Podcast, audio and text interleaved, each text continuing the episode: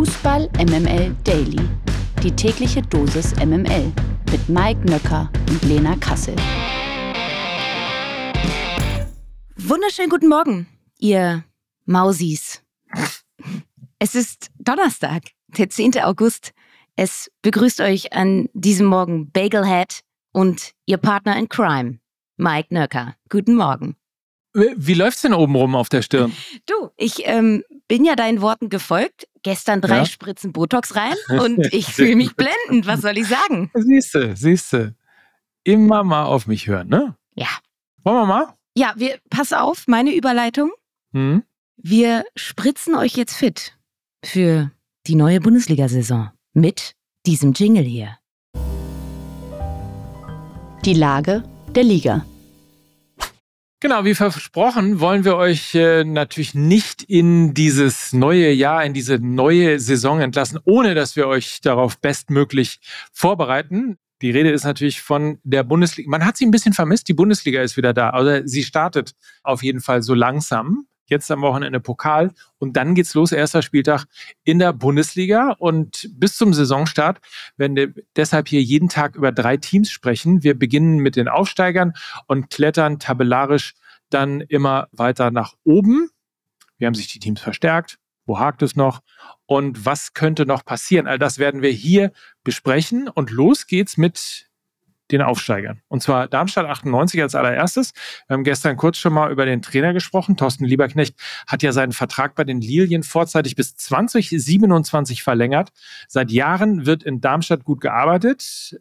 Der Aufstieg ist also irgendwo die logische Konsequenz gewesen. Aber, große Frage, was trauen wir den Hessen in dieser Saison zu? Ja, an dieser Stelle möchte ich kurz den äh, Kicker zitieren, der die Vorschau auf Heidenheim und Darmstadt mit folgender Überschrift taufte. Der Zwergencheck. Axel Hellmann hat ja schon vor Jahren vor einer Verzwergung der Bundesliga gewarnt. Und ich sage mal so, here we go. Wir fangen mit dem ersten Zwerg an.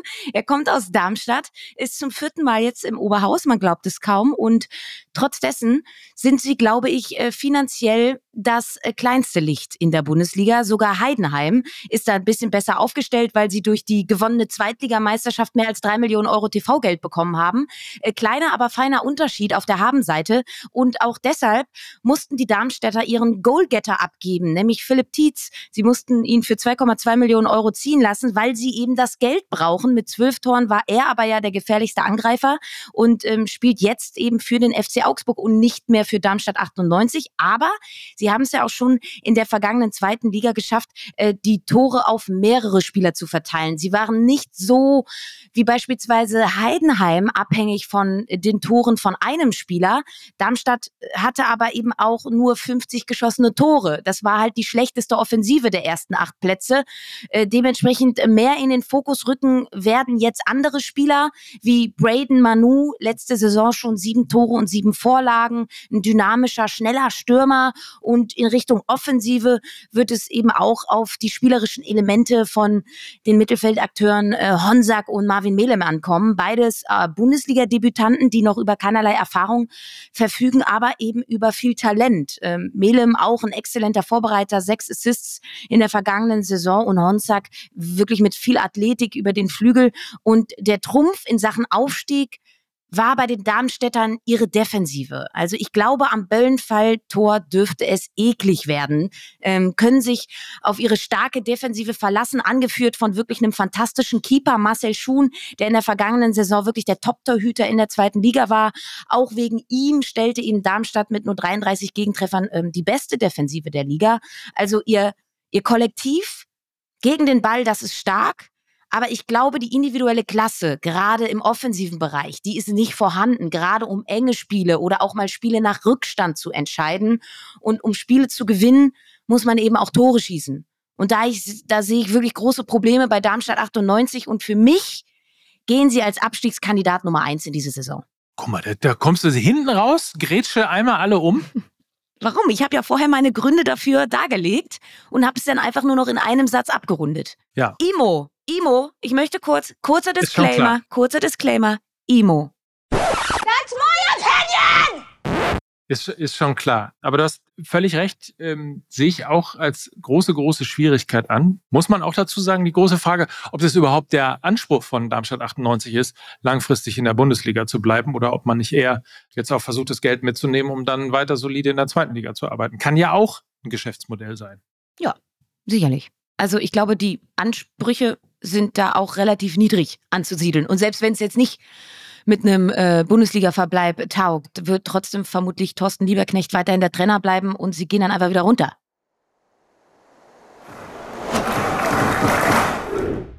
So, interessant dazu, du hast es gerade schon so ein bisschen durchblicken lassen, ist das Pendant dazu, nämlich der Zweitligameister 1. FC Heidenheim.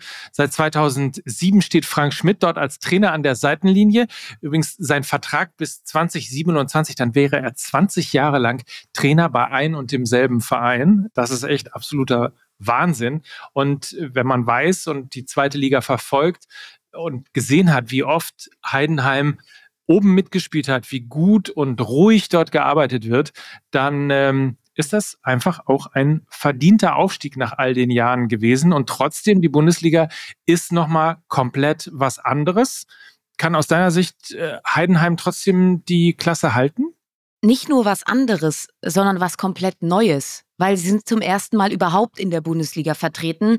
Ähm, Zweitligameister geworden in der vergangenen Saison. Der Beweis wirklich dafür, dass man mit kontinuierlicher Arbeit und mit vergleichsweise kleinen Mitteln wirklich zu ungeahntem Erfolg kommen kann. Und wie sind sie zum Erfolg gekommen? Du hast es schon angesprochen, natürlich mit Konstanz auf der Trainerposition. Frank Schmidt ähm, ist seit 20 Jahren im Verein. Also der hat da wirklich eine Ära geprägt, äh, The Legend himself.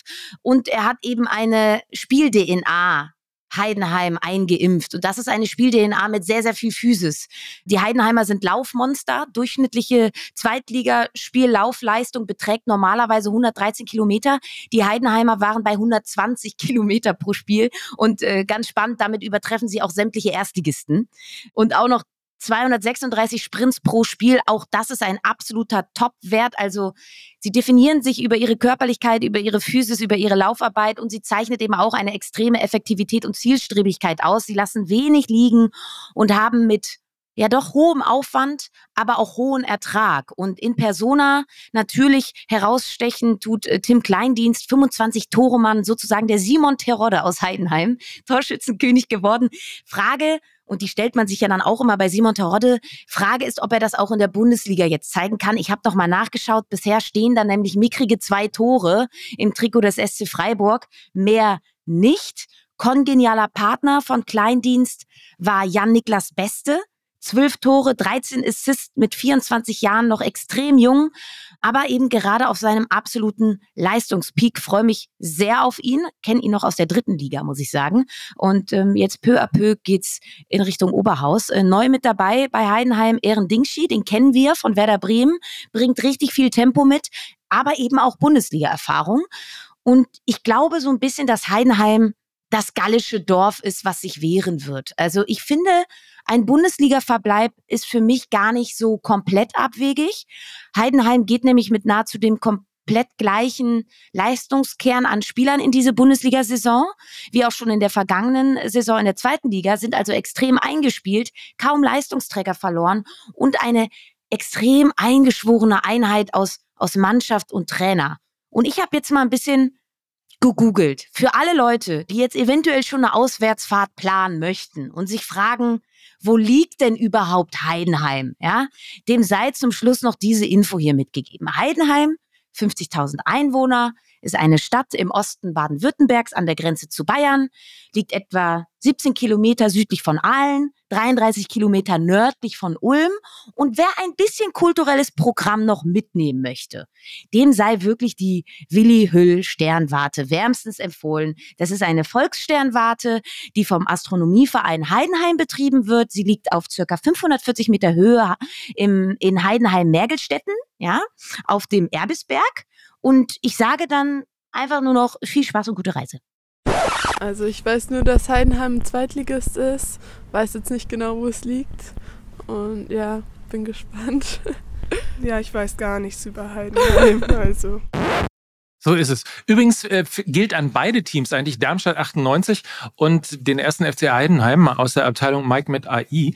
Ähm, wir wissen noch nicht so ganz genau, warum das so ist, aber wir haben in den äh, Datenanomalien rausgefunden, dass im ersten Jahr ein Aufsteiger immer dann die Klasse hält, wenn er eine proportional höhere Laufleistung über die gesamte Saison hat als andere Teams. Also hm, Heidenheim. Siehste? So, mhm. also. Hatte ich ja nicht unrecht. Guck mal, und das Hat's ohne Daten. Nein. Siehst du? Aha.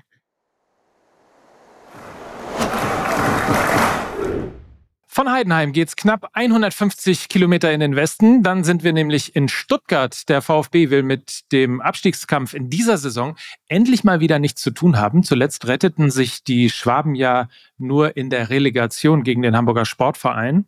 So, und die große Frage ist ja jetzt, wie groß ist die Hoffnung auf Besserung? Also, in den vergangenen beiden Saisons, das muss man ja wirklich im Plural sagen, haben sie sich ihr teilweise wunderschönes Kartenhäuschen, was sie sich aufgebaut haben, ständig, wöchentlich mit ihrem eigenen Arsch komplett eingerissen weil sie es sich wieder leichtfertig haben nehmen lassen. Also eine Mannschaft, die unfassbar viel Spaß machen kann. Als Fan musst du aber leidensfähig sein, sehr leidensfähig, weil sie leichtfertig Punkte verschenken, Gegentore schlucken. Also diese Balance zwischen fußballerischer Leichtigkeit und Smartness, Abgezocktheit, Cleverness, das passt überhaupt nicht. Das ist das große Problem vom VfB Stuttgart schon seit Jahren. Sie haben mit Hoeneß jetzt on top auch noch einen Trainer, der ja zu diesem fußballerischen Ansatz passt, dem man aber auch ein bisschen nachsagt, dass er zu lieb, zu diplomatisch, nicht so autoritär ist. Und wenn man dann jetzt noch mal so auf die Zugänge äh, schaut, so, also ich habe mich extrem auf Dennis Undaff gefreut. Äh, ich glaube, der, der hätte mit seinen 27 Jahren und vor allen Dingen mit seiner Premier League Erfahrung, wo es ja auch ein bisschen härter zu, zugeht, sofort helfen können und wäre genau dieses kernige Element gewesen, was es braucht in diesem Kader. Er hat sich natürlich jetzt verletzt. Worst-Case-Szenario. Außenband Teilriss im rechten Knie. Fällt lange aus. Richtig, richtig bitter. Erfreulich hingegen glaube ich die Verpflichtung von Alexander Nübel. Auch ein erfahrener, renommierter Keeper mit viel Potenzial nach oben und vor allem mit Groll im Bauch. Ja, ich glaube, der will es allen hier zeigen. Und auch sowas kann ja eine manchmal an Naivität labende Mannschaft beflügeln. Das hoffe ich zumindest. Und wenn man nochmal auf die anderen Transfers schaut, Maxi Mittelstädt, Jeong, Jamie Leveling, das sind für mich jetzt alles nicht so Charakterschleifer, die einer Mannschaft Kontur geben, ich glaube, Nübel könnte das, aber er ist von der Position her zu weit hinten, um wirklich auf dem Platz zu kommunizieren, zu dirigieren und, und irgendwie das Talent und den jugendlichen Leichtsinn zusammenzuhalten. Also ich bin mit den Transfers noch nicht zufrieden. Und ich glaube, da muss etwas auf dem Transfermarkt noch passieren, was Emotionalität, Erfahrung und Charakterstärke angeht. Und es gibt ja leider auch noch ein paar Unbekannte auf der Abgabenseite. Mavropanos, Sosa, Girassi, das sind alles Unwägbarkeiten, Tra Leistungsträger, die eventuell noch gehen werden. Und wenn die gehen, dann bricht halt auch eine ganze Achse auseinander. Girassi war ja sozusagen die Lebensversicherung für den Ligaverbleib in der vergangenen Saison. Mavropanos ist ein Innenverteidiger mit internationaler Klasse. Also der VfB Stuttgart muss echt schauen, dass sie ihre Schäfchen beisammenhalten und dass sie vor allen Dingen noch ein bisschen ihre Hausaufgaben machen. Kann ich insofern nur unterstützen, weil äh, blickt man auf die letzte Saison, dann äh, haben wir ermittelt, dass äh, der VfB Stuttgart den viertschlechtesten Kader gehabt hat. Und das wiederum überrascht zum einen, weil man immer gedacht hat, Mensch, junge, wilde Truppe spielen ansehnlichen, schönen Fußball, aber eben in der Breite sind sie halt äh, nicht tief genug aufgestellt. Was sie allerdings haben, und da muss man jetzt aber abwarten, wie sich das weiterentwickelt, ist eine fast fantastische Punkteausbeute von Sebastian Hoeneß. Mit dem, was er erreicht hat in dieser kurzen Zeit, liegt er äh, auf gleicher Höhe wie Urs Fischer, wie Erdin Terzic, wie Christian Streich. Ähm, wie gesagt, die Betrachtungsweise ist natürlich nur deutlich kleiner und äh, deutlich geringer, aber äh, dementsprechend, äh, also ich bin voll bei dir. Der VfB Stuttgart muss extrem aufpassen und sich vor allen Dingen nicht blenden lassen von der Art und Weise, wie dort Fußball gespielt wird, weil der Kader in der letzten Saison wirklich auch genau so war, wie man eigentlich geendet ist. Morgen beschäftigen wir uns äh, dann mit Augsburg, Bochum und Werder. Und wie wir heute gemerkt haben, hat Mike, also Mike, hat seine Hausaufgaben gemacht. Ich bin äh, beeindruckt. Das kommt überraschend. Union Berlin könnte kurz vor dem Saisonstart offenbar seinen Stammkeeper Frederik Rönne verlieren. Wie der italienische Journalist Gianluca Di Marzio berichtet, will der 31-Jährige zu Lazio Rom wechseln. Gestern sei es bereits zu ersten Verhandlungen zwischen den beiden Clubs gekommen. Als Ablösesumme werden drei bis vier Millionen Euro gehandelt. Rönnes Vertrag bei Union läuft im kommenden Sommer aus. Union hat auf der Torhüterposition ja bereits Alexander Schwolo ablösefrei vom vom Stadtrivalen Hertha äh, geholt. Aber die Frage ist natürlich, ob das ausreicht, denn sollte Renault jetzt wirklich gehen, müsste man gefühlt nochmal nachlegen, oder? gefühlt ja. Zumindest wenn man auf die jüngste Vita von Alexander Schwolo schaut, wo er mit zwei unterschiedlichen Vereinen innerhalb einer Saison abgestiegen ist. Also vielleicht jetzt nicht so das Beste oben. Und so wie ich die Kommunikation verstanden habe bei Union, war das ja auch eher so gedacht, dass Alexander Schwole der Herausforderer sein soll. Also so die drückende Nummer zwei, die Renault im Nacken sitzt. Also ja, ich glaube nicht, dass sie mit Alexander Schwolo als Eins in die neue Saison gehen und er dann Champions League spielt. Gewinner des Tages. Das sind an diesem Morgen alle Fußballromantiker, denn das geschichtsträchtige Giuseppe Meazza Stadion in Mailand darf nicht abgerissen werden. Die Denkmalschutzbehörde der Region Lombardei kam gestern zu dem Urteil, dass das 1926 eingeweihte Stadion im Stadtteil San Siro ein architektonisches Erbgut ist und daher nicht einer modernen Arena weichen darf. Die Stadtrivalen AC und Inter Mailand wollten an der Stelle des San Siro eigentlich gemeinsam eine neue Arena für 60.000 Zuschauer bauen. Die Clubs wollen nun andere Standorte prüfen, auch getrennt voneinander. Findest du das jetzt schade oder nicht so schade. Naja, also schade ist, ist so ein bisschen wie, ich habe so München-Vibes, ne? Irgendwie das Olympiastadion in München ist ein fantastisches Stadion und eigentlich ist es total schade, dass dort kein Fußball mehr gespielt wird. Zumal irgendwie äh, diese, also ich bin jetzt architektonisch von außen totaler Fan. Ähm, von innen finde ich es eher äh, fragwürdig, diese, diese ähm, aufgespritzte Lippenarena. So sieht sie ja ein bisschen aus, ne? Da die Allianz Arena in München. Aber insofern hätte ich, fände ich es schon schade, wenn kein Fußball mehr im Giuseppe Meazza Stadion äh, gespielt werden würde. Ich würde dann aber auf jeden Fall trotzdem dafür plädieren, dass äh, fest installiert ähm, im Giuseppe Meazza Stadion sollte es ein Museum oder ähnliches werden, dann müssen auf jeden Fall Bellaretti und Marcel Reif fest installiert in diesem Stadion sitzen. Da sind wir uns doch einig, oder? Da sind wir uns sehr einig. Mein, mein Vorschlag wäre ja einfach, wieso kann man das Teil nicht einfach ein bisschen restaurieren? Einmal, einmal ein bisschen renovieren. Kann man da nicht einfach Martine Wittler durchschicken? So, ich glaube, das geht.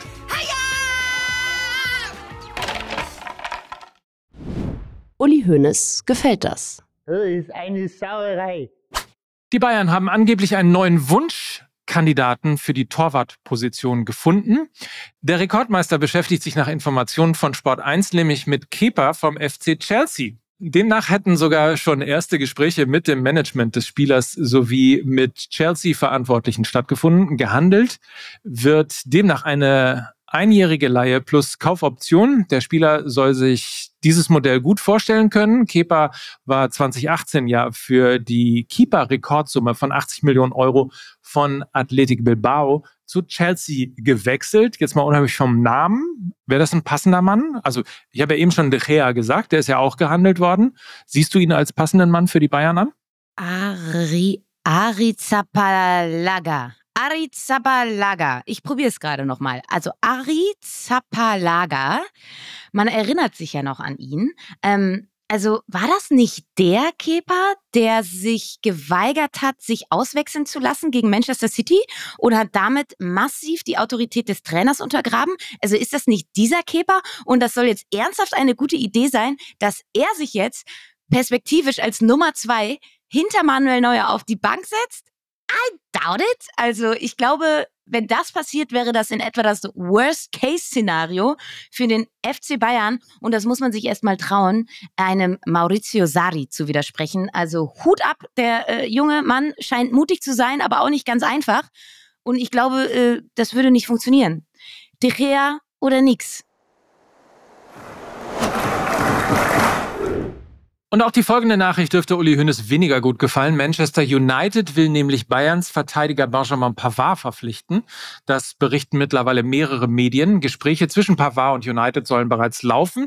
Zwar ist schon länger bekannt, dass der Franzose die Bayern gern verlassen möchte. Zuletzt war es aber ziemlich ruhig um ihn geworden.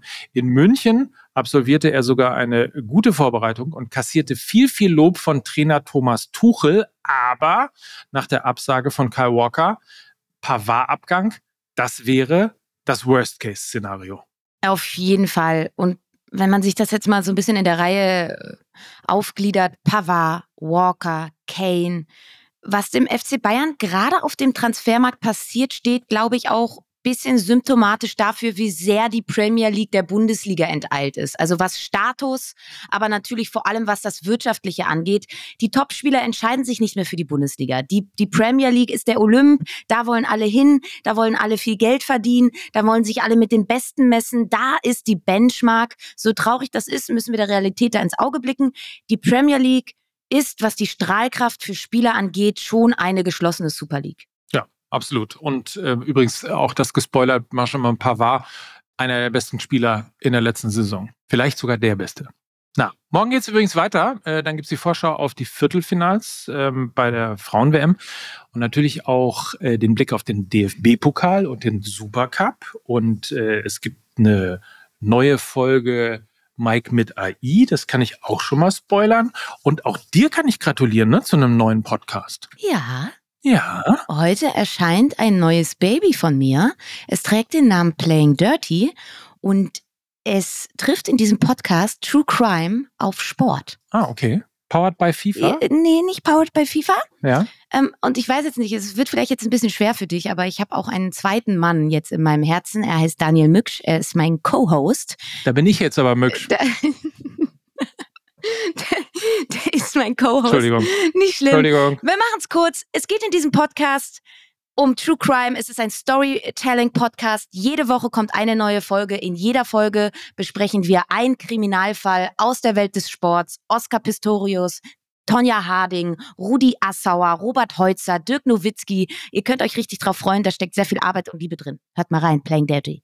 Wir können das ja so machen, äh, hörst du meinen Podcast, höre ich deinen. Also, die neue Folge Mike mit AI hören Mhm. und natürlich auch die neue Folge oder die erste Folge, die Premierenfolge von Playing Dirty mit Lena. Und wie heißt der Vorname vom Kollegen Mücksch? Daniel. Daniel. Mit Lena und Daniel. Daran muss ich mich erst noch gewöhnen. Naja, egal. Ich habe ja bis morgen zum Beispiel Zeit dazu, mich zu gewöhnen. In diesem Sinne, habt jetzt erstmal einen feinen Tag. Ihr habt genug zu hören, ihr habt genug zu tun. Morgen hören wir uns wieder und ich freue mich drauf. Trotz Nebenbuhler äh, sage ich eine schöne Zeit und schöne Grüße von Mike Nöcker. Und Lena Kassel für Fußball MML. Hey, du bleibst doch mein Ein und Alles. Ey, Du meinst auch. okay, ciao. Dich würde ich auch nicht gegen eine AI oder so ersetzen. Na, immerhin. Tschüss. Tschüss. Dieser Podcast wird produziert von Podstars bei OMR. Der Rekordmeister beschäftigt sich nach Informationen von Sport 1 nämlich mit Kepa Archibald. Nochmal. Was ist denn? Ich konnte den noch nie Ich bin aussprechen. sehr gespannt jetzt, warte. du, mein Häschen, ich glaube, es hat einen Sinn, dass auf seinem Trikot einfach nur Kepa steht. Aber ich bin, Ich ich bin sehr gespannt, wie du jetzt den Nachnamen aussprichst. Komm, Okay. mach mal.